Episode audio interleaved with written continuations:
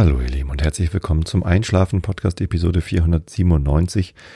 Ich bin Tobi, ich lese euch heute ein bisschen Goethe vor nochmal, weil es ja heute wie versprochen den Reisebericht gibt von meiner letzten Reise.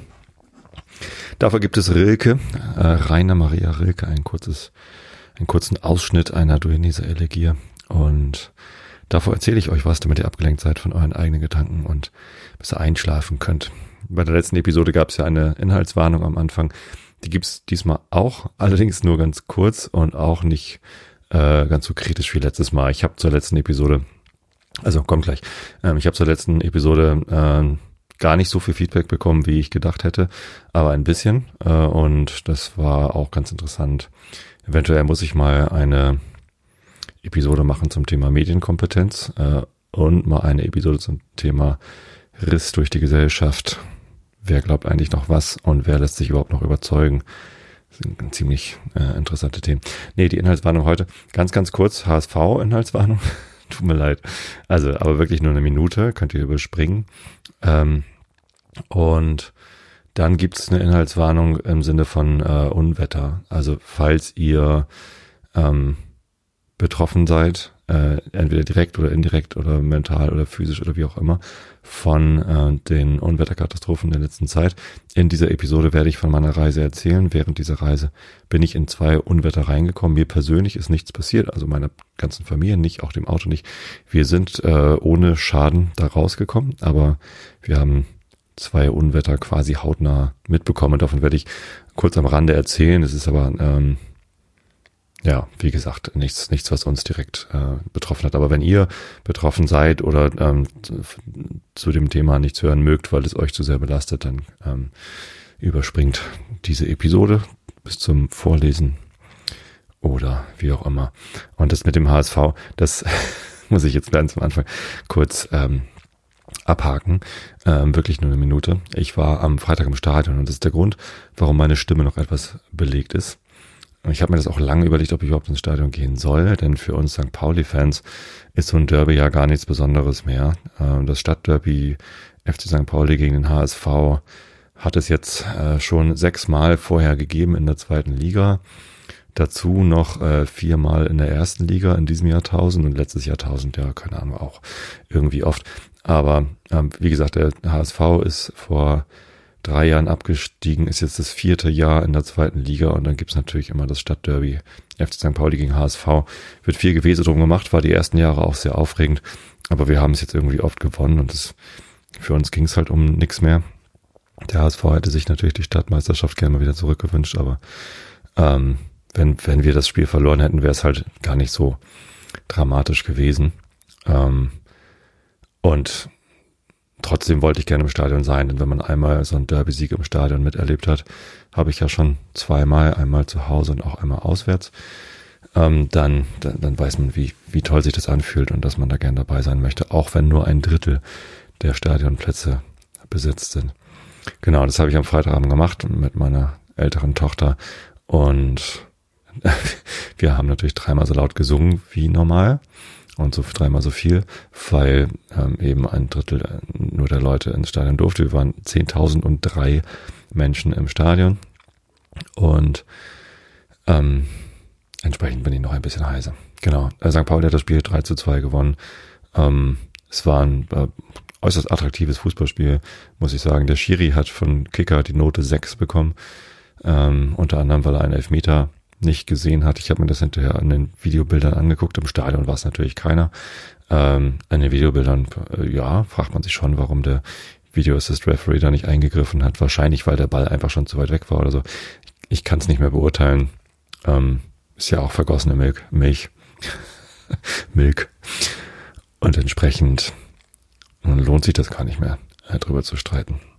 St. Paulis Derby-Sieger, weiterhin Stadtmeister, ähm, läuft ganz gut. Neuzugang Marcel Hartl hat mir äußerst gut gefallen. Also der wurde erst am Dienstag vorgestellt, hat erst Mittwoch, Donnerstag mit der Mannschaft trainiert und stand am Freitag gleich in der Startelf und war richtig stark. Hat irgendwie gleich in den ersten 20 Minuten mehrere Torschüsse gehabt. Ist gelaufen wie ein Irrer. Ähm, hat, war sich für keinen Weg zu schade. Und ja, war ein ganz, ganz toller Spieler. Matchwinner natürlich äh, Simon Makienok unser dänische Hühne. Ähm, ganz, ganz tolle Geschichte für ihn. Also wirklich, äh, wie er dann äh, nach dem Spiel sein Trikot ausgezogen hat und zu seiner Freundin Ida Sophie gelaufen ist. Die, die war auf der Gegend gerade. Haben sie erstmal geknutscht. das war wunderbar. Ja, genau. Und deswegen ist meine Stimme etwas angekratzt. So, das sind doch fünf Minuten geworden. Entschuldigung. Aber ja, deswegen ist meine Stimme immer noch belegt und heute ist Montag. Also äh, Samstag war ich auf einer Geburtstagsparty. Ähm, da konnte ich auch schon nicht singen. Äh, und übrigens, äh, das war bei Christian, mit dem ich ja Musik mache. Der ist HSV-Fan. Äh, der mochte das auch gar nicht, dass ich nicht singen konnte. Ähm, naja, gut, da zieht man sich dann halt immer ein bisschen auf. Ja. Heute ist Montag, 16. August 2021 und morgen erscheint diese Episode am 17. August. Genau, ich ähm, hatte euch ja versprochen, einen Reisebericht abzugeben und genau das werde ich dann auch tun. Reisen in Zeiten von Corona ist natürlich eh so eine Geschichte, haben wir letztes Jahr auch gemacht. Ähm, ist halt sehr eingeschränkt und ganz anders als Reisen vor Corona. Ich bin mal sehr gespannt, wie sich das weiterentwickelt. Also es war schon anders als letztes Jahr, aber immer noch ähm, natürlich mit starken Einschränkungen. Und man fragt sich natürlich bei jeder Sache, die man macht, also bei jedem Restaurant, fragt man sich, wollen wir das machen, auch wenn wir ausschließlich draußen gesessen haben? Ähm, begibt man sich damit ja in Gefahr, sich zu infizieren und damit dann eben auch wieder andere in Gefahr zu bringen. Deswegen, ähm, ja, ist das halt immer so die Frage. Aber es gab einen Grund für die Reise. Und zwar mein Neffe, der Mika, der hatte Erstkommunion. Und da waren wir eingeladen und das wollten wir uns natürlich nicht entgehen lassen. So Familienfeste sind immer, ich weiß nicht, das, das ist wichtig. Vor allem war es für Mika auch wichtig, dass wir kommen. Also es war jetzt nicht irgendwie wegen Geschenken oder wegen Geld oder irgend sowas, sondern für Mika war es einfach wichtig, dass ein Familienfest ist, dass alle da sind. Er als Hauptperson ähm, hat es auch sichtlich genossen, ähm, dass sich der ganze Trubel um ihn gedreht hat. Und das war ein Ehrentag für ihn. Und dann, wie kann man Ehre bekunden, wenn man nicht da ist? So, also äh, bei uns ist auch entsprechend wichtig, dahin zu fahren. Am 24. Juli war das. Und da fingen bei uns in Niedersachsen gerade die, die Sommerferien an. Das heißt, die Kids hatten frei. Meine Frau aber noch nicht. Die musste am Freitag noch arbeiten. Und entsprechend sind wir dann erst am Freitagnachmittag in Zug gesprungen, um darunter zu fahren. Wir versuchen ja Flugreisen zu vermeiden. Das hätte auch auf der Strecke gar nicht so viel gebracht, denn wenn wir von Karkensdorf aus erstmal zum Hamburger Flughafen fahren, ist schon mal eine Dreiviertelstunde bis Stunde weg. Da ist ja immer noch die Baustelle auf der A7. Dann ähm, muss man rechtzeitig da sein, um einzuchecken. Wir sind dann ja auch paar Tage da geblieben. Also nur mit Handgepäck geht dann auch nicht. Das heißt, man muss das Gepäck aufgeben. Man muss durch den Check-in. Man hängt da irgendwie rum, bevor man das Flugzeug äh, betreten will. Boarding heißt das genau. Schon ganz vergessen. Lange nicht gemacht. Und ja, auch wenn der Flug dann natürlich deutlich schneller ist als die Bahnfahrt. Ne? Die Bahnfahrt dauert äh, sechs Stunden oder so ab Hauptbahnhof. Oder sechseinhalb. Äh, durchgehender Zug. Ähm, der Flug dauert natürlich nur irgendwie eine Stunde oder so oder anderthalb, keine Ahnung. Ähm, bis man dann wieder gelandet ist, dann auf dem Rollfeld rumeiert, bis man in der Parking Position ist, dann da irgendwie rauskommt, durch den ganzen Flughafen rennen muss, ähm, auf das Gepäck warten, äh, das Gepäck mitnehmen.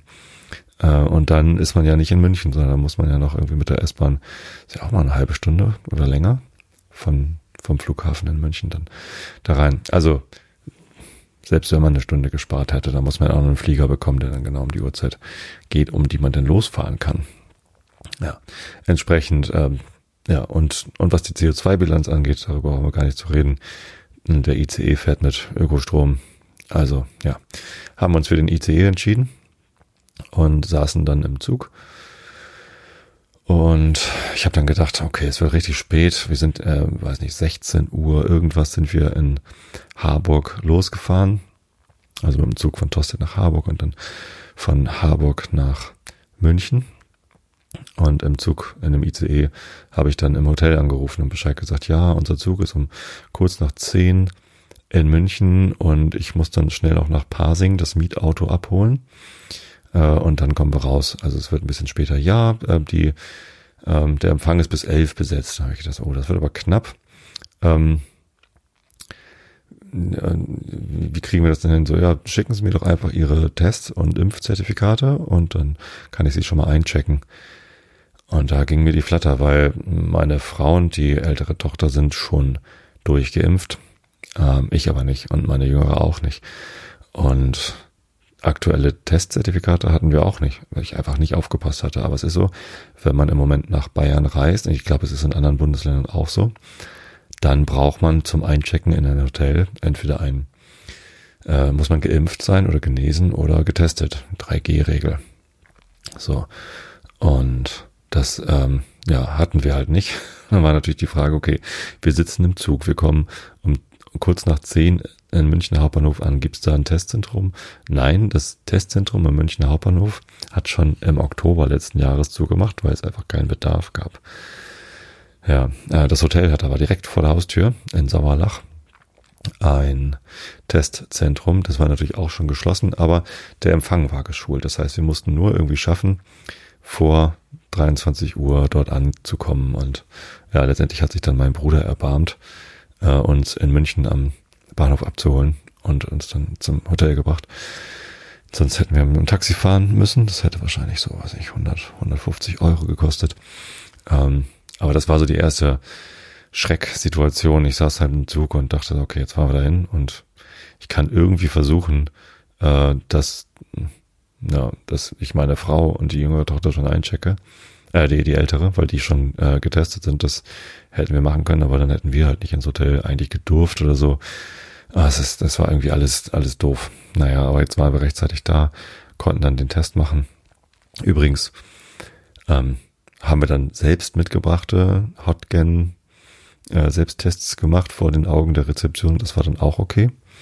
Das fand ich ganz interessant. Ich dachte dann, weiß nicht, äh, wenn die geschult sind, geht man dann das Testzentrum und macht dann da irgendwie Test.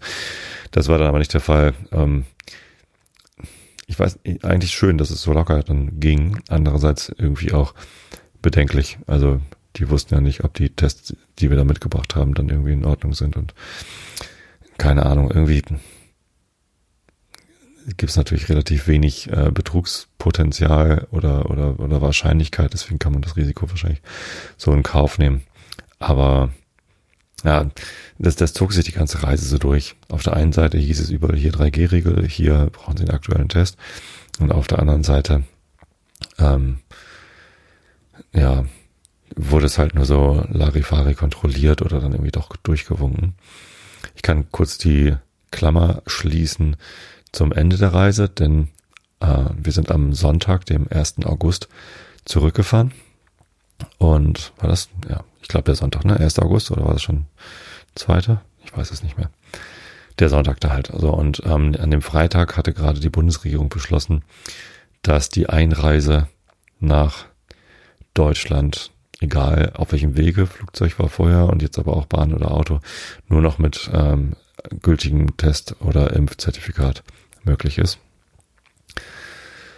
Und ja, da stand natürlich auch nirgendwo dran, wie alt denn dieses Testzertifikat sein darf. Und wir haben dann natürlich am Samstagnachmittag uns noch einen Test geholt. Den gab es auch kostenlos in Graz in der Messehalle. Ähm, aber ja, ähm, wussten natürlich nicht, ob wir damit überhaupt rein dürfen nach Deutschland. Tatsächlich ähm, stiegen dann in, in Passau auch ähm, Bundespolizisten in den Zug, aber uns kontrolliert haben sie nicht. Ich weiß nicht, ob sie irgendwen kontrolliert haben. Naja, wie dem auch sei. So, also wir haben es geschafft, wir sind ins äh, Hotel gekommen. Ich habe dann das Mietauto am Sonntag, äh, nee, am Samstag Vormittag schnell abgeholt, weil wir brauchten irgendwie Mobilität. Das Hotel, wo wir gewohnt haben, war wie gesagt in Sauerlach. Die äh, Kommunionsfeier war in ähm, Otterfing, da wo halt Mika wohnt. Und gegessen haben wir in Arget, das ist da auch in der Nähe. Und das war schön. Also das war ähm, dann, okay, der, der Samstag war nochmal stressig, weil ähm, ich natürlich nicht geguckt habe, wann der S-Bahn fährt, wie ich denn eigentlich los muss und so. Und hab, bin dann da nochmal hektisch in München durch den Bahnhof gelaufen und habe die Abholstation gesucht, aber letztendlich hat auch das dann geklappt. Ähm, hatte dann das Auto, es war ein Golf. Ähm, ich hatte irgendwie zuerst hatte ich ein größeres Auto gebucht, weil wir, weil ich dachte, wir müssen zu fünf darin fahren und mit Gepäck, weil wir, also meine Mutter und meine Familie, also Frau, zwei Kinder und ich, ähm, dass wir äh, vom, vom Bahnhof zum, zum Hotel müssen. Aber war ja jetzt gar nicht so. Ne? Also wir saßen zwar mal zu fünf drin, aber nur so übergangsweise ohne großartig Gepäck. Und deswegen habe ich dann umgebucht. Ich musste ja eh umbuchen, damit ich erst am, am Samstag abhole und dann eben auch am Hauptbahnhof und nicht in Parsing und dann auch ein kleineres Auto genommen. Und das wurde dann ein Golf. War sehr interessant, ähm, Golf zu fahren. Habe ich äh, sehr, sehr lange nicht gemacht. War recht modern. Natürlich bei Autovermietungen sind Autos ja immer irgendwie neu. Ähm, mit so Apple CarPlay hatte ich auch vorher noch nie. Es fühlte sich ganz gut an, so das Handy einfach über das ähm, Auto-Infosystem zu bedienen. Sehr gut angebunden. Was mich ein bisschen genervt hat, war der Spurhalteassistent. Der hat mich im Lenken eingeschränkt und wenn mal die Spurmarkierung nicht ganz so eindeutig war, weil Baustelle oder so, dann ähm, war das, ja, für, hatte ich teilweise das Gefühl, nicht die Kontrolle über das Auto zu haben, die ich gerne gehabt hätte. Also das habe ich dann deaktiviert. Leider hat die sich dann immer wieder eingeschaltet, wenn ich das nächste Mal das Auto angemacht habe. Äh, was ich aber sehr, sehr gut fand, war dieser ähm, Tempomat mit äh, Abstandsassistent. Das heißt, ich konnte einfach mit Tempomat fahren und wenn dann äh, vor mir was Langsameres war, ähm, hat der Wagen halt automatisch abgebremst, damit ich den Abstand einhalten kann. Und wenn das Langsamere dann weg war oder schneller war, dann hat er automatisch wieder Gas gegeben. Das war sehr, sehr gut. Das hat mir gefallen. Ich hätte gerne ein Auto mit so einem Tempomat. Ich fahre sowieso sehr, sehr gerne mit Tempomat. Da stelle ich einfach äh, die Geschwindigkeit ein, die ich fahren möchte. Meistens ist das die erlaubte Geschwindigkeit. Also da, wo 70 ist, stelle ich den Tempomat auf 70 und fahre dann 70 dass dann Leute hinter mir sind, die gerne 80 fahren würden, ähm, ist mir dann meistens egal. Auch wenn die drängeln und nah auffahren. Ich finde das sehr unangenehm, dass die das tun, weil sie damit nicht nur sich selbst, sondern auch mich und die Mitinsassen in Gefahr bringen. Aber ähm, das ist für mich kein Grund, dann auch 80 zu fahren, nur weil die ähm, diese Ordnungswidrigkeit begehen wollen. Genau. Ähm, das war der Golf. Genau, Essen war in Arget beim, wie heißt es, Gasthaus Schmuck, glaube ich. Ähm, das ist so ein äh, Biergarten. Also es war auch ein großer, großer Gasthof, äh, großer Saal. Wir saßen natürlich dann draußen, das Wetter war fantastisch. Ähm, wir haben à la carte gegessen, einfach jeder konnte essen, was er wollte. Das war ach, ganz, ganz entspannt und familiär, trotzdem aber locker. Also jetzt keine gehobene Atmosphäre. Ähm, mein Bruder ist natürlich Norddeutscher wie ich, hat sich aber komplett integriert, hat sich auch eine echte Tracht gekauft, also nicht so eine vom Hauptbahnhof für äh, 50 Euro, sondern die für, für Otterfing ähm, zünftige, äh, ich glaube, die müssen so eine, so eine grünliche äh, Lederhose tragen und dann muss man irgendwie die, die richtigen Strümpfe auch haben und das muss irgendwie alles passen. Ähm, er macht sich dann immer lustig über Touristen, die sich halt irgendeine Tracht kaufen, die halt überhaupt nichts mit der echten Tracht zu tun hat. Ich persönlich äh, würde den Unterschied natürlich niemals erkennen. und äh, mir ist natürlich auch nicht so wichtig. Aber äh, Mika hat auch Tracht getragen und ähm, und Dani, die Mama auch. Und das, also ich weiß gar nicht, war das ein Trachtenkleid? Nicht. Dirndl? weiß es nicht. Keine Ahnung. Zumindest sahen sie äh, alle sehr, sehr gut aus. Und ähm, das macht dann Spaß. Und da laufen halt viele in Tracht rum. Und irgendwie, ja, ich natürlich nicht. Ich hatte ein Hemd an. Ähm, aber äh, das war es dann auch. Norddeutsche Tracht. Naja. Hm. Ähm, wie gesagt, wir saßen da schön draußen in der Sonne, haben ein paar Fotos gemacht. Ähm, da gab es ein Alpaka, oder zwei sogar und irgendwie Ziegen oder so.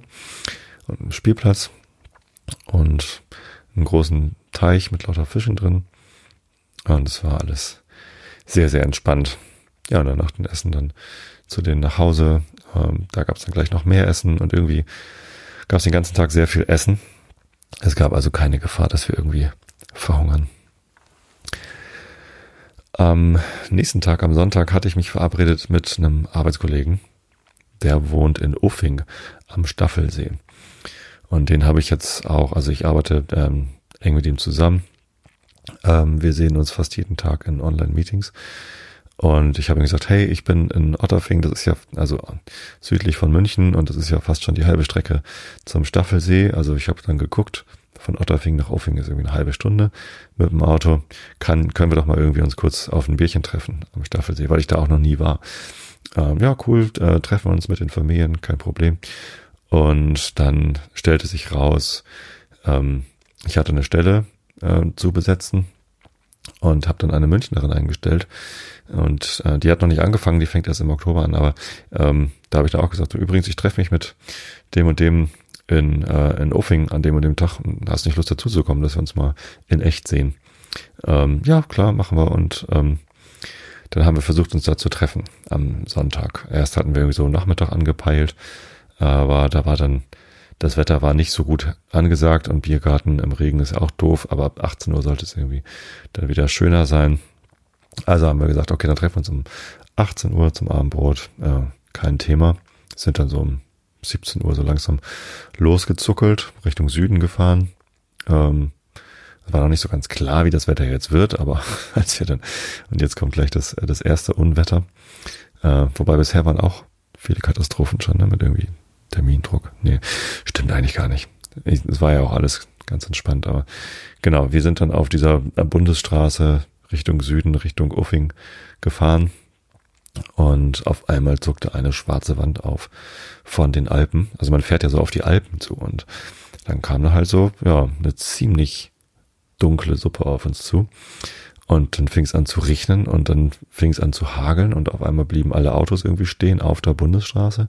Wir fuhren dann gerade unter einer Autobahn durch und dann sind die Autos unter der Autobahnbrücke stehen geblieben, weil es einfach fast unmöglich war weiterzufahren. Es war tierischer Sturm, Hagel und es war äh, ganz furchtbar.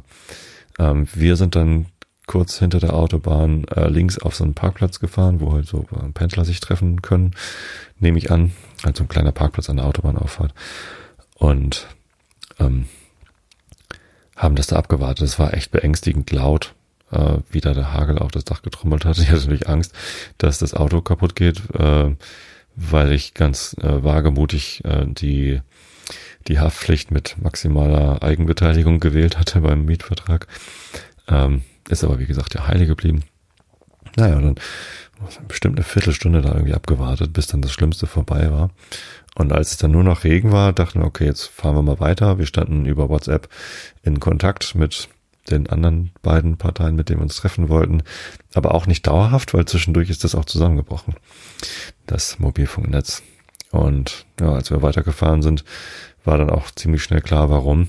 Äh, wir sind nämlich nicht weit gekommen, denn die ganze Bundesstraße lag voll mit, also alle Straßen lagen voll mit Bäumen. Also mehrere hundert Bäume sind wohl umgeknickt bei dem Sturm. Und das konnte man natürlich nicht sehen, aber man sah halt, okay, da liegen welche, da kommt jetzt irgendwie ein Trecker, äh, Feuerwehr war natürlich da mit Motorsägen, aber dann kamen auch gleich irgendwie Landwirte dazu und noch ein Bauunternehmer mit seinem Radlader und ähm, also es, alle haben natürlich mitgeholfen, aber es hat halt ewig gedauert, dass man irgendwie weiterfahren konnte und die Feuerwehr hat dann auch irgendwann gesagt, so, pff, hier wird's noch zwei, drei Stunden dauern, drehen Sie bitte um und suchen sich einen anderen Weg. Haben wir andere Wege probiert und sind dann da auch wieder hängen geblieben gab da noch eine Situation, wo wir auf so einer Bergkuppe, also die letzte Bergkuppe vor Uffing sozusagen, von Norden aus. Ähm, ich habe jetzt vergessen, wie der Ort hieß. Könnte ich das mal eben nachgucken? Ach, nicht. Weiß es nicht. So, ähm, zumindest lagen da auch wieder Bäume. Und dann sahen wir hinter dem ersten umgeknickten Baum Auto stehen. Und vor uns die Autos, die drehten aber alle einfach um. Habe ich irgendwie ein Fenster runtergekurbelt und ein Auto, das dann gerade umgedreht hatte, gefragt, äh, ist denn da vorne im Auto noch jemand drin? Äh, das wissen wir nicht, aber wir drehen jetzt hier um. Und meine Frau ist ähm, Sanitätshelferin und macht halt ständig Erste-Hilfe-Kurse und naja, jeder sollte wissen, dass wenn irgendwo Hilfe gebraucht wird, dass man dann Hilfe auch leisten muss. Ähm, also sind wir dann ähm, rangefahren, waren Blinker an, ausgestiegen und haben geguckt, aber im Auto war niemand mehr drin. Ähm, der hatte anscheinend probiert, an den Bäumen vorbeizufahren, war an dem ersten vorbeigekommen, aber danach lagen dann noch drei Bäume und äh, ist dann da einfach stehen geblieben. Ja, ähm, da kamen wir auch nicht weiter und da haben wir dann auch mit dem Feuerwehrmann gesprochen. Habe ich gesagt, Entschuldigung, ich bin Norddeutscher, ich kenne mich hier nicht aus. Und sagt er, ja, das macht nichts, äh, ich bin auch Norddeutscher. also ursprünglich war er auch Norddeutsch, aber lebt da und ist eben in der Feuerwehr und er konnte es dann noch einen Tipp geben, wie wir dann über Murnau nach Uffing kommen und da waren dann tatsächlich auch keine Bäume auf den Straßen. Da sind die Bäume in die andere Richtung geknickt, lagen dann auf den Feldern. Also wir sind an extrem vielen umgeknickten Bäumen vorbeigefahren. Große äh, Maisfelder, wo der gesamte Mais irgendwie umgeknickt war. Der Feuerwehrmann da kurz nördlich von Uffing hatte uns gesagt, dass da in dem Ort, den wir dann da von oben sehen konnten, äh, sind Häuser abgedeckt, da ist der Blitz eingeschlagen am Haus und die Leute konnten sich noch gerade noch in Sicherheit bringen, aber es war schon echt ein ganz schön fieses Unwetter, äh, was da gewütet hat. Ein paar Fotos gemacht, die könntet ihr auf Instagram sehen, wenn ihr möchtet. Instagram.com slash Tobi. Müsst ihr ein bisschen runterscrollen, da sind da ein paar. Ja. Ähm, genau, aber wir haben es dann geschafft und dann waren wir in Ofing am Staffelsee, das ist ein Biergarten direkt am See. Ähm, das ist dann auch dort, doch dort saßen wir drin. Das war das einzige Lokal, in dem wir dann drinnen gesessen haben. Das war dann draußen doch zu ungemütlich und da haben wir dann mit drei Familien zusammengesessen und uns gefreut, dass wir alle sicher sind und äh, uns gefreut, dass wir uns gesehen haben. Ähm, ja, das war ein ganz netter Abend. Ja.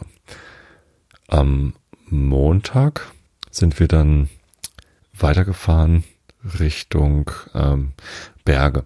Wir hatten das Ziel Graz, also eigentlich hatten wir das Ziel Otterfing und das war natürlich dann erledigt, aber wir dachten, okay, wenn wir eh schon mit dem Zug runterfahren nach Otterfing, dann kann man vielleicht ein paar Tage Urlaub ranhängen.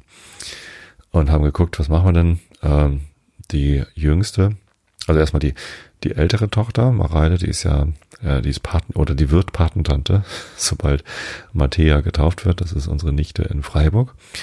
Ähm, die Familie war natürlich auch bei der ähm, Kommunion und da ist Mareile dann einfach mitgefahren nach Freiburg äh, nach der Feier. Die war also schon weg am Sonntag. Und am Montag sind wir dann mit der äh, jüngeren Tochter äh, losgefahren. Die hat eine Freundin in Graz, die hatte sie vorher noch nie getroffen, über das Internet kennengelernt. Ähm, ich habe natürlich vorher validiert, dass es auch tatsächlich ein äh, junges Mädchen ist und nicht irgendwer Gruseliges. Und ähm, das war der Fall. Und ich habe auch Kontakt mit den Eltern aufgenommen, damit die sich sicher sein können, dass Lovis auch ein Mädchen ist oder ja, Gender Fluid identifiziert sie sich. Ähm, ja, und dass wir aber nicht gruselig sind, sondern irgendwie, lass uns mal irgendwie Mittwochabend zum Essen verabreden, alle zusammen, und dann gucken wir uns, äh, lernen wir uns mal kennen. Ähm, das war so das Ziel. Und bis wir in Graz waren, dachte ich, wir haben Mietauto, wir fahren nochmal durch die Berge und haben einfach ein bisschen Pause. Haben uns für zwei Nächte in einem äh, Ferien, in einer Ferienwohnung in Leogang eingebucht, einfach mal ein bisschen Airbnb geguckt, was gibt's hier in freien Ferienwohnungen, die es irgendwie passt, so für zwei Tage. Haben eine gefunden, stellt sich raus, äh, vor, dem vor der Haustür dort stand ein Auto, Peter Herzog für Olympia. Das ähm, habe ich dann natürlich gleich gegoogelt äh, und der Vermieter, der Peter, war tatsächlich Olympionike und ist für Österreich in äh, Sapporo, also in Japan bei der Olympiade, bei den Olympischen Spielen, Entschuldigung, äh, Marathon gelaufen. Das ist ja auch noch irgendwie die Königsdisziplin ist. Also 100 Meter Lauf ist natürlich auch irgendwie eine wichtige Disziplin, aber Marathon ist, glaube ich, bei den Olympischen Spielen immer, also ist ja auch das Letzte, was gemacht wird und irgendwie so ein Höhepunkt. Ja, da ähm, habe ich ihn dann natürlich darauf angesprochen. Er hat mir dann gleich einen Laufratgeber gegeben, wo man in Leogang und Saalfelden dann gut laufen kann. Und das war ganz nett. Ähm, da, also die Wohnung war ganz fantastisch, ganz modern, äh, ganz neu, oben auf sein Haus draufgebaut, gerade letztes Jahr. Alles tippitoppi. Und die Gegend ist halt fantastisch. Also wir wohnten am Hang, das heißt, laufen gehen hat dann immer auch gleich mit viel Steigung zu tun. Ähm, aber ich laufe ja hier zu Hause auch immer über den Brunsberg, deswegen bin ich da im Training. Es ist natürlich was anderes. Ähm, aber tatsächlich, also wenn ich über den Brunsberg laufe, dann sind es zwölf Kilometer und ich habe so 160 Höhenmeter. Wenn ich, äh, und als ich in Leogang gelaufen bin, hatte ich natürlich mehr Höhenmeter, dann auch durch mal so Richtung 300. Ähm, aber so gravierend war der Unterschied nun auch nicht. Also auch hier geht's bergauf und bergab. Äh, und da natürlich auch ähm, die Sicht da, also die Aussicht war schöner, unbestritten. Also mit Blick auf solche Berge wie dort, diese schroffen äh, Felsen da ähm, nördlich von, von Leogang. Ich weiß gar nicht, wie die Berge da heißen, aber ist das schon ein steinernes Meer? Ich weiß es gar nicht. Ähm, ja, fantastisch. Genau. Am Dienstag sind wir dann die Großglockner Hochalpenstraße gefahren. Das habe ich noch nie gemacht. Und wollte ich einfach mal erleben. Ähm, das Wetter war so, so mittel, aber der Blick war ziemlich gut. Der Großglockner selbst war natürlich dann in den Wolken verhangen. Aber äh, das ist aber meistens. Wir hatten trotzdem freien Blick auf sehr, sehr viele 3000er und ach, diese Straße ist halt fantastisch. Ich mag das auch so. Serpentin hochfahren. Äh, letztendlich äh, war es natürlich so, dass wir dann den halben Tag im Auto verbracht haben und nicht viel draußen rumgewandert sind. Ich mag ja eigentlich ganz gerne wandern, aber wenn man irgendwo zum ersten Mal ist, dann ist es halt auch ganz nett mit dem Auto einmal erkunden, was gibt's denn hier so und ja, ich glaube, wenn wir das nächste Mal in Leo Gang sind, dann machen wir nicht nochmal die Großglockner Hochalpenstraße. Es ist gut, wenn man es irgendwie einmal gemacht hat. Aber es gibt ja auch ganz, ganz viele Wanderwege. Da kann man mit einer Gondel hochfahren und dann da wandern und so. Also da hätte es sicherlich noch schönere, aktivere Sachen gegeben, die wir hätten machen können. Äh, wir haben uns für, für dies entschieden. Ich bereue das auch nicht, aber es war halt sehr viel im Auto sitzen, zumal wir dann am Montag schon im Auto saßen und dann am Dienstag das gemacht haben und am Mittwoch ging es dann eben weiter nach Graz und dann saßen wir wieder im Auto. Ja. Ähm, Gibt es irgendwas über die Fahrt zu erzählen? Eigentlich nicht, war relativ easy alles. Ähm, in Graz hatten wir auch eine Ferienwohnung, auch am Stadtrand. Also eigentlich ähnlich wie in, in Leogang, wobei natürlich Graz ein bisschen größer ist als Leogang. Ähm, auch ein sehr, sehr schönes Airbnb, äh, so ein, auch an so einem Haus dran gebaut am Hang. Das heißt, wir konnten aus dem Garten von dem Haus sehr, sehr schön auf Graz draufschauen. Das war ein super schöner Blick. Ähm, und hinterm Haus äh, war die Stadt schon so fast zu Ende. Also dann konnte man so dann den Hügel hoch, hoch. Der Fußweg ging dann auch gar nicht an der Straße längs, sondern so durch, äh, durch den Wald. Und ähm, dann war man relativ schnell beim Golfplatz. Ich bin einmal laufen gegangen und das waren dann irgendwie so zwölf Kilometer. Ähm, wie hieß der Ort? Das habe ich jetzt gerade vergessen, aber es gab irgendwie ein Wortspiel. Hm. Gibt ja immer Wortspiele. Ich bin ja, ich, mag ja Dad-Jokes. Also meine Tochter hasst mich dafür, aber nein, hasst sie nicht, aber sie findet es entsprechend albern. Aber wenn es irgendwie Wortspiele mit Ortsnamen gibt, dann äh, finde ich das immer ganz gut. Außer natürlich mit Spritze. Äh, da gibt's überhaupt nichts zu lachen, das ist ein ganz normaler Ortsname. Haha.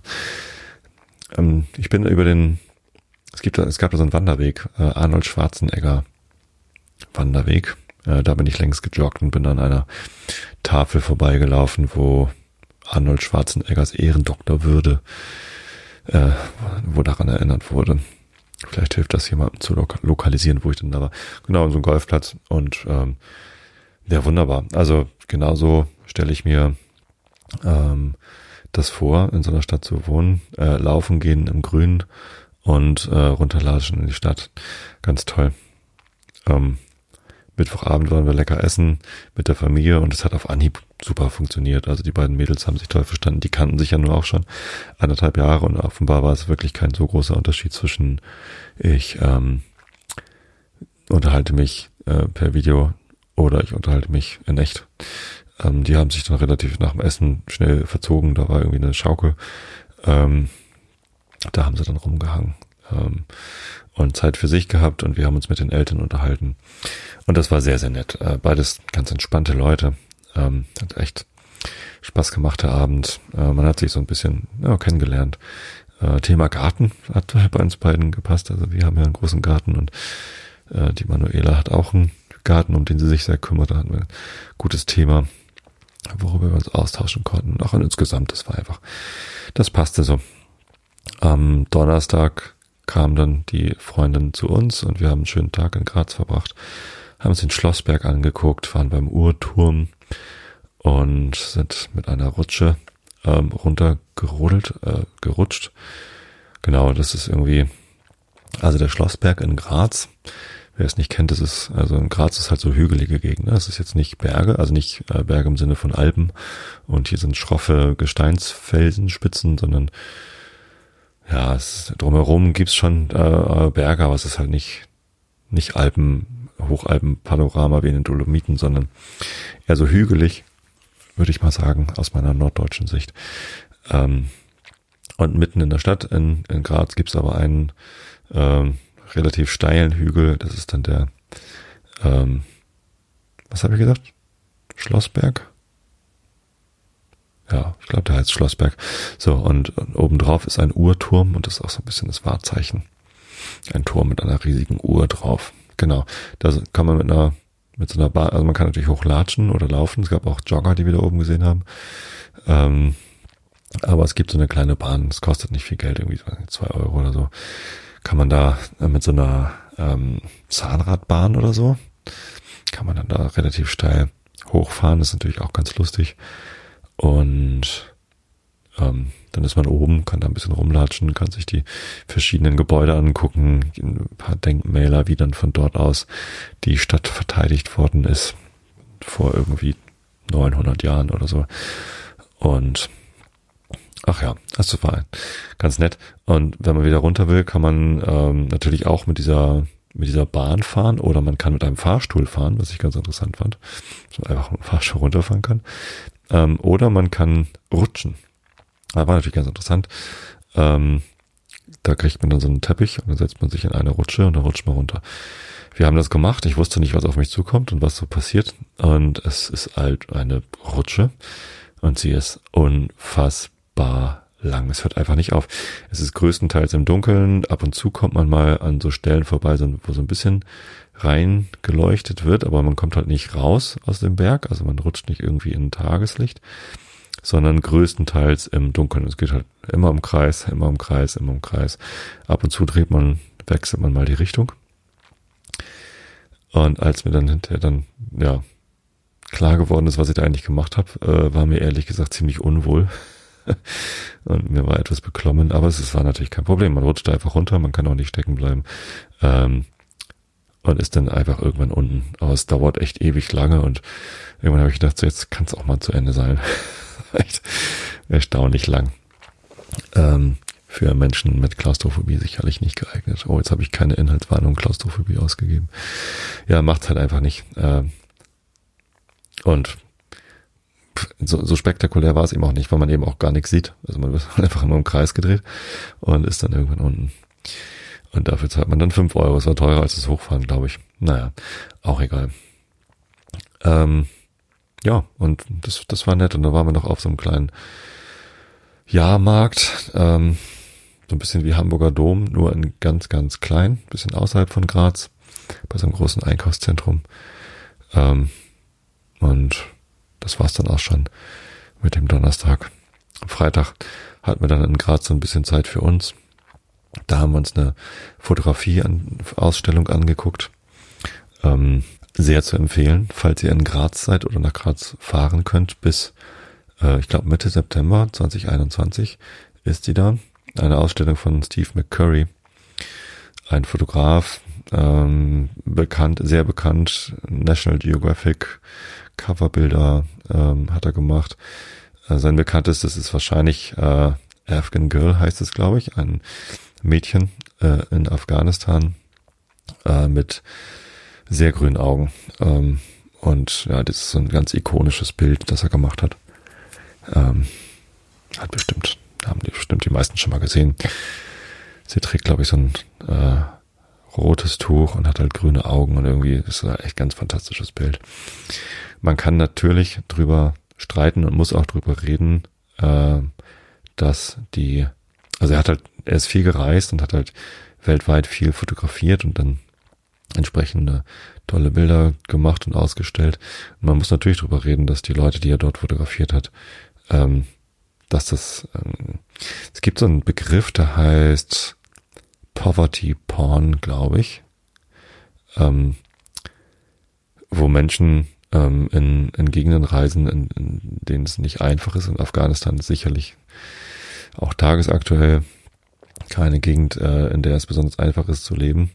Ähm, und dann dort Leute zu fotografieren und dann mit diesen Fotos irgendwie zu berichten, ach guck mal, ich war da und schaut, wie schön diese Menschen sind und wenn dann da jemand lächelt, äh, dann wird auch schnell die Geschichte draus, dass äh, diese Leute ja trotz ihrer Armut oder trotz ihrer Lebensumstände ähm, besonders ähm, ausgeglichen oder sonst irgendwie was sind. Ähm, das ist halt meistens dann doch eher nicht der Fall, sondern die Leute lächeln für ein Foto, weil sie dann irgendwie einen kleinen Schein von den Fotografen zugesteckt bekommen, in der Hoffnung zumindest. Ähm, und ja, da, da passieren halt viele nicht so schöne Geschichten. Die Geschichte, wie er dieses Foto gemacht hat, äh, ist ganz interessant. Er war wohl in der, es war in einer Schule und er hat gleich dieses Mädchen gesehen und gleich gewusst, wow, das, das könnte ein richtig tolles Foto werden mit diesen Augen und äh, diesem Tuch und so. Ähm, und hat dann aber erst, hat, hat dann gesagt, okay, ich möchte alle Kinder in dieser Schule fotografieren, hat sie dann quasi als letztes dran genommen, damit sie eben nicht so das Gefühl hat, ich bin jetzt hier was Besonderes und ich, äh, nur ich werde jetzt hier fotografiert. Sie wirkte so mich ein bisschen schüchtern. Ähm, und hat dann erst alle anderen fotografiert und sie war ganz am Ende dran. Ähm, und hat dann ja auch 20 Jahre später äh, die dann äh, erwachsene Frau äh, wieder gefunden ich habe ihren Namen jetzt gerade nicht parat, aber wenn man Steve McCurry Afghan Girl googelt, dann findet man das bestimmt schnell. Ähm, und hat sie wieder fotografiert in, einer, in einem ähnlichen Setting. Ähm, und ja, ach, ich, ich war einfach sehr, sehr beeindruckt von dieser Ausstellung. Allein schon, wie sie aufgebaut war. Und mir passiert es eher selten, dass ich in Ausstellungen ergriffen bin. Ich glaube, ich habe das mal erzählt, dass ich in Berlin die Nofretete, die Büste der Nofretete gesehen habe. Ist das im Ägyptischen Museum? Ich weiß es gar nicht. In, in, einem der Museen auf der Museumsinsel in Berlin steht die Büste der Nofretete. Und als ich die das erste Mal gesehen habe, war ich ergriffen. Also ich mag Museen, ich gehe gerne in Museen und schaue mir Dinge an, Bilder, also Galerien, ähm, Kunstmuseen, ähm, aber auch Büsten oder so was, was ich nicht so gern anschaue, sind alte Münzen und alte äh, Trinkgefäße und so. Davon, davon habe ich irgendwie nicht so viel. Das hat mich noch nie berührt. Aber äh, Kunst eigentlich schon. So. Ähm, und diese Fotoausstellung, das ist eigentlich nur eine Messerhalle gewesen. Äh, tatsächlich auch in der Grazer Messerhalle, also direkt über dem äh, Impf- und Testzentrum äh, ist diese Ausstellung. So, es ist halt ein großer Raum 1100 Quadratmeter oder so. Nee, was? Äh, 1100 Quadratmeter Bild auf 2000 Quadratmeter Fläche, so war das genau. Eine 2000 Quadratmeter Halle und die ist komplett dunkel und wird nur von diesen Bildern beleuchtet. Diese Bilder sind nämlich äh, große Aufsteller sozusagen. Sie, sieht aus wie so Werbeleuchtflächen. Äh, halt jeweils links und rechts ein Bild und die, die leuchten halt die Bilder. Äh, riesengroß, also teilweise bestimmt dreieinhalb Meter hoch oder so. Und ähm, man geht da durch, man hat einen Flyer, wo drauf steht, wo ist dieses Bild gemacht und wann. Und manchmal noch so ein bisschen Geschichte zu dem Bild. Und das ist wirklich, das ist wirklich wow. Also die Porträts, die er gemacht hat, sind in der Größe dann natürlich auch noch irgendwie wirklich ergreifend. Ich kann es gar nicht anders sagen. Aber auch die Landschaften und die Szenerien, die er fotografiert hat, das ist, das ist der absolute Hammer. Genau, man muss sich irgendwie klar machen, ähm, in welchen Situationen das da ist, dass es nicht, nicht einfach nur beeindruckend ist und schön und man kann da rausgehen und sich ins äh, Café setzen Cappuccino trinken, ohne ähm, sich zu vergegenwärtigen, dass die Situation äh, in den Teilen der Welt, die man da jetzt eben gerade gesehen hat, eben eben nicht so ist. Äh, trotzdem kann man natürlich die Kunst genießen und dass Steve McCurry ein großartiger Fotograf ist, steht, glaube ich, komplett außer Frage. Ja, das war toll. Also das hat mich wirklich ähm, von der ganzen Graz-Reise, ähm, also mal abgesehen davon, dass wir sehr nette Leute kennengelernt haben, äh, war das die schönste Sache, die wir besucht haben, ähm, glaube ich. Ja. Der Jahrmarkt war jetzt nicht so der Knaller. Ähm, am Samstag haben wir allerdings auch noch einen Ausflug gemacht. Am Samstag sind wir nochmal mit der, der Familie der Freundin unterwegs gewesen ähm, auf dem Hausberg in Graz. Habe ich auch da den Namen vergessen? Kogel oder so? Naja, ähm, also nördlich von Graz ist der Hausberg, wo halt die Grazer gerne Urlaub machen. Auch da kann man mit einer, also kann man entweder hochwandern oder mit einer Gondel hochfahren. Dafür haben wir uns dann entschieden und sind dann da oben einmal ähm, spazieren gegangen. Da kann man Disc Golf spielen. Ähm, das sah sehr nett aus, haben wir aber nicht gemacht. Stattdessen sind wir Sommerrodelbahn gefahren. Das ist super. Das, also Sommerrodelbahn macht mir einfach immer richtig viel Spaß. Und haben da ähm, lecker gegessen da oben. Natürlich auch wieder draußen. Ähm, natürlich auch wieder mit 3G-Regel. Muss man dann alles vorzeigen, was man hat. Ähm, ja, also sehr, sehr schön. Äh, der Vormittag war trocken angesagt und sonnig und das war's auch. Richtig schönen Blick gehabt. Und am Nachmittag sollte es regnen und deswegen sind wir dann nochmal in eine Tropfsteinhöhle gefahren, auch nördlich von Graz. Da gibt's natürlich auch wieder Superlative. Ich glaube, dies war die äh, größte Tropf wasserführende Tropfsteinhöhle in Europa. Also da fließt ein Bach durch, wenn er denn fließt. Ich glaube, es versiegt, aber dadurch, dass der Berg an sich natürlich noch sehr viel äh, Wasser hat, ähm, hat es da schon noch getropft. Äh, haben eine sehr schöne Führung bekommen. Und äh, das hat, das hat total Spaß gemacht. Also sehr, sehr schön. Ich habe natürlich auch dort versucht zu fotografieren, allerdings sind davon die wenigsten Bilder irgendwie was geworden, habe ich noch nicht so veröffentlicht. Ähm, achso, ein Unwetter hatte ich noch vergessen, ne? Nochmal ganz kurz. Äh, ich habe am Freitagabend aus dem Garten heraus Bilder von Graz gemacht, weil es ein Gewitter gab. Also bei uns hat es halt gewittert und geregnet, aber nicht so doll, dass ich nicht hätte rausgehen können. Und ich dachte, wow, ich wollte schon immer mal Blitze fotografieren. Das habe ich irgendwie noch nie gemacht. Noch nie so richtig. Und habe mich dann da in den Garten gestellt, Kamera auf Graz gerichtet und ähm, habe dann da Blitze fotografiert. Habe zwei Blitze irgendwie einfangen können. Sehr schön geworden. Aber am nächsten Tag, am Samstag, habe ich dann in den Nachrichten gelesen, schlimmstes Unwetter in Graz seit 1938. Es sind ganz viele Keller vollgelaufen, Straßen waren überflutet und es war irgendwie so, ja, hm.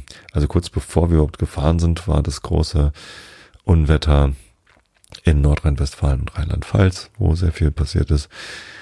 Ähm, an der A ähm, war ja es ist ja katastrophal, wie viele Menschen dort ums Leben, um ihre Mitmenschen, um ihr Hab und Gut gekommen sind. Ähm, da, ähm, falls ihr mich irgendwie unterstützen wollt mit meinem Podcast, das wollen ja immer viele mal, äh, könnt ihr machen auf mic.fm slash danke. Ähm, da steht allerdings an allererster Stelle, ich brauche gar kein Geld. Bitte spendet für Leute, die es dringend nötig haben.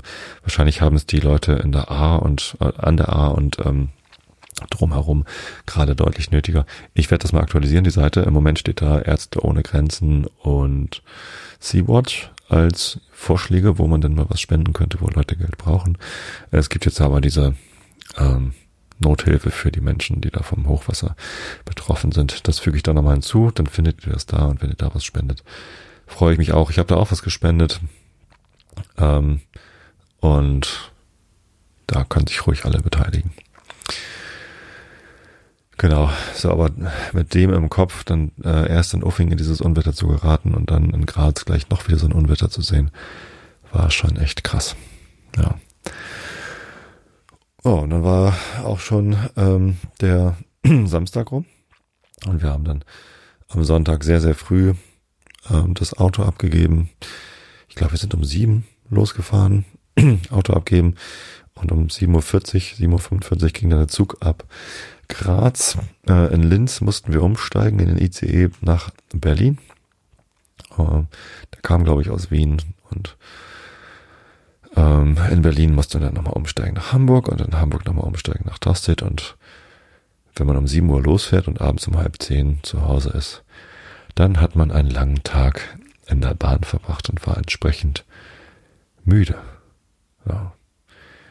Das war mein Reisebericht. Ich, ähm, zusammenfassend, ähm, mal davon abgesehen von den vielen Katastrophen, in die wir selber geraten sind, weil wir zu doof waren, uns zu informieren, was man denn braucht, um irgendwo einzuchecken, was dann ja keine Katastrophe war, sondern abzuwenden war, äh, und die Unwetter, die wir gesehen haben, war es natürlich eine schöne Reise und ich bin froh und dankbar, dass wir das machen konnten, ähm, dass wir uns auch nicht infiziert haben, äh, hoffentlich niemand anders gefährdet haben, haben versucht, uns von, von Menschenansammlungen fernzuhalten. Ähm, und ja, ähm, wir sind rausgekommen. Wir haben eine Reise machen können. Äh, das, das ist schön. Natürlich nicht so, wie wir das normalerweise gerne machen im Sommer, aber immerhin. Und da muss man dankbar sein. Bin ich auch. Sind wir auch. Trotzdem war es anstrengend. Und danach habe ich erstmal noch eine Woche Urlaub hier zu Hause ähm, gebraucht, um mich davon wieder zu erholen. Die hatte ich aber. Und auch dafür kann man immer dankbar sein. Genau. Ähm, das war unser Sommerurlaub. Kurz, aber intensiv, bereichernd, bewegend und wir haben neue Leute kennengelernt. Das war toll. In diesem Sinne ähm, lese ich euch jetzt nicht Kant vor, obwohl Kant eigentlich dran wäre. Ich habe letztes Mal ähm, Goethe vorgelesen. Ich muss mal eben einen Schluck Tee trinken. Ach ja, die Stimme. Ähm, genau. Ähm, ich muss mich aber nicht immer an meine selbst vorgegebene Reihenfolge halten. Das ist ja mein Podcast. Ich kann hier machen, was ich möchte. Und ich möchte euch jetzt erstmal Rilke vorlesen natürlich und danach Goethe. Also Rainer Maria Rilke, wir sind in den Duineser Elegien in der zweiten davon bei Position 1553 im Gesamtwerk. Und er selbst, wie er lag, der Erleichterte unter schläfernden Liedern deiner leichten Gestaltung, Süße lösend, in den gekosteten Vorschlaf schien ein gehüteter, aber innen, wer wehrte, hinderte innen in ihm die Fluten der Herkunft. Ach, da war keine Vorsicht im Schlafenden, schlafend, aber träumend, aber in Fiebern, wie er sich einließ. Er, der neue, scheuende, wie er verstrickt war, mit des innern Geschehens weiterschlagenden Ranken, schon zu Mustern verschlungen, zu würgendem Wachstum, zu tierhaft jagenden Formen, wie er sich hingab, liebte, liebte sein Inneres, seines innern Wildnis, diesen Urwald in ihm, auf dessen stummem gestürzt sein Lichtgrün sein Herz stand, liebte. Das ist ein guter Schluss eigentlich. Liebte 497 aufschreiben. Okay. Genau. Und dann kommen wir schon zu Herrn Goethe. Da ist er. Da haben wir 8% geschafft. Wir sind in Vicenza am 19. September bei Position 800, äh, 680. Augen zu und zugehört. Und ich richte mich noch mal ein bisschen auf. So. Der Weg von Verona hierher ist sehr angenehm. Man fährt nordostwärts an den Gebirgen hin und hat die Vorderberge, die aus Sand, Kalk, Ton, Mergel bestehen, immer linke Hand. Auf den Hügeln, sie bilden, liegen Orte, Schlösser, Häuser. Rechts verbreitet sich die weite Fläche, durch die man fährt. Der gerade gut erhaltene breite Weg geht durch fruchtbares Feld. Man blickt in tiefe Baumreihen, an welchen die Reben in die Höhe gezogen sind, die so dann, als wären es luftige Zweige, herunterfallen. Hier kann man sich eine Idee von Festonen bilden. Die Trauben sind zeitig und beschweren die Ranken, die lang und schwankend niederhängen. Der Weg ist voll Menschen aller Art und Gewerbes. Besonders freuten mich die Wagen mit niedrigen, tellerartigen Rädern, die mit vier Ochsen bespannte große Kufen hin und wieder führen, in welchem in welchen die Weintrauben aus den Gärten geholt und gestampft werden. Die Führer standen, wenn sie leer waren, drinnen. Es sah einem bachischen Triumphzug ganz ähnlich. Zwischen den Weinreihen ist der Boden zu allerlei Arten Getreide, besonders zu Türkischkorn und Sörgel benutzt. Kommt man gegen Vicenza, so steigen wieder Hügel von Norden nach Süden auf. Sie sind vulkanisch, sagt man, und schließen die Ebene. Vicenza liegt an ihrem Fuße und, wenn man will, in einem Busen, den sie bilden. Also jetzt kommt erst Vicenza den 19. September. Oder jetzt kommt es nochmal. Vor einigen Stunden bin ich hier angekommen, habe schon die Stadt durchlaufen, das Olympische Theater und die Gebäude des Palladio gesehen. Man hat ein sehr artiges Büchelchen, Büchelchen mit Kupfern zur Bequemlichkeit der Fremden herausgegeben. Ach, Büchelchen. Ein etwas ungewöhnlicher Diminutiv von Buch, ein kleines Buch. Äh, man hat ein sehr artiges Büchelchen mit Kupfern zur Bequemlichkeit der Fremden herausgegeben, mit einem kunstverständigen Texter. Wenn man nun diese Werke gegenwärtig sieht, so erkennt man erst den großen Wert derselben, denn sie sollen ja durch ihre wirkliche Größe und Körperlichkeit das Auge füllen und durch die schöne Harmonie ihrer Dimension nicht nur in abstrakten Aufrissen, sondern mit dem ganzen perspektivischen Vordringen und Zurückweichen den Geist befriedigen. Und so sag ich vom Palladio. Er ist ein recht innerlich und von innen heraus großer Mensch gewesen.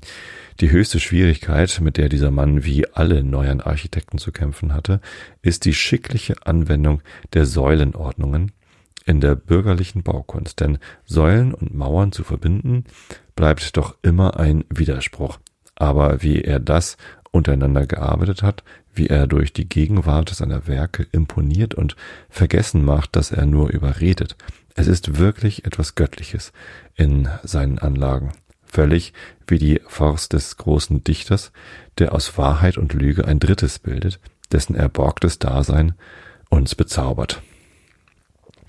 Das Olympische Theater ist ein Theater der Alten, im Kleinen realisiert und unaussprechlich schön, aber gegen die unsrigen kömmt mir vor wie ein vornehmes, reiches, wohlgebildetes Kind gegen einen klugen Weltmenschen, der weder so vornehm noch so reich noch wohlgebildet besser weiß, was er mit seinen Mitteln bewirken kann.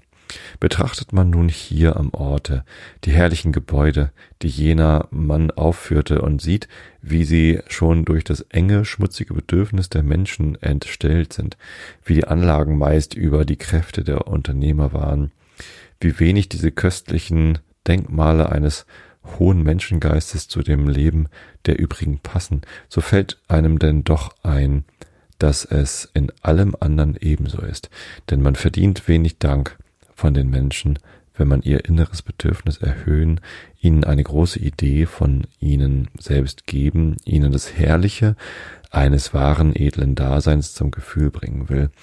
Aber wenn man die Vögel belügt, Märchen erzählt, von Tag zu Tag ihnen forthelfend, sie verschlechtert, da ist man ihr Mann, und darum gefällt sich die neuere Zeit in so viel Abgeschmacktem.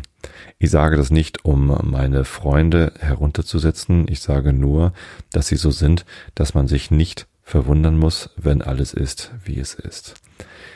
Wie sich die Basilika des Palladio neben einem alten, mit ungleichen Fenstern übersäten, kastellähnlichen Gebäude ausnimmt, welches der Baumeister zusammen dem Turm gewiss gedacht hat, ist nicht auszudrücken und ich muss mich schon auf eine wunderliche Weise zusammenfassen, denn ich finde auch hier leider gleich das, was ich fliehe und suche, nebeneinander. Ja, den 20. September gibt's dann nächstes Mal. Offenbar sind wir dann auch irgendwann demnächst in der richtigen, im richtigen Monat angekommen. Ich wünsche euch allen einen äh, guten August, wollte ich gerade sagen. Nee, stimmt gar nicht. Ähm, ihr hört mich in zwei Wochen wieder. Ich wünsche euch eine gute Zeit. Schlaft recht gut. Schlafen ist wichtig und gesund. Äh, mir selbst fehlt gerade so ein bisschen Schlaf. ein bisschen äh, viel gerade gemacht. Solche Zeiten gibt's auch. Ähm, kommen auch wieder andere Zeiten, in denen man wieder mehr schlafen kann. Ich wünsche euch vor allem Gesundheit, dass ihr gesund bleibt und äh, voller Tatenkraft bleibt. Ich habe euch alle lieb. Bis zum nächsten Mal. Gute Nacht.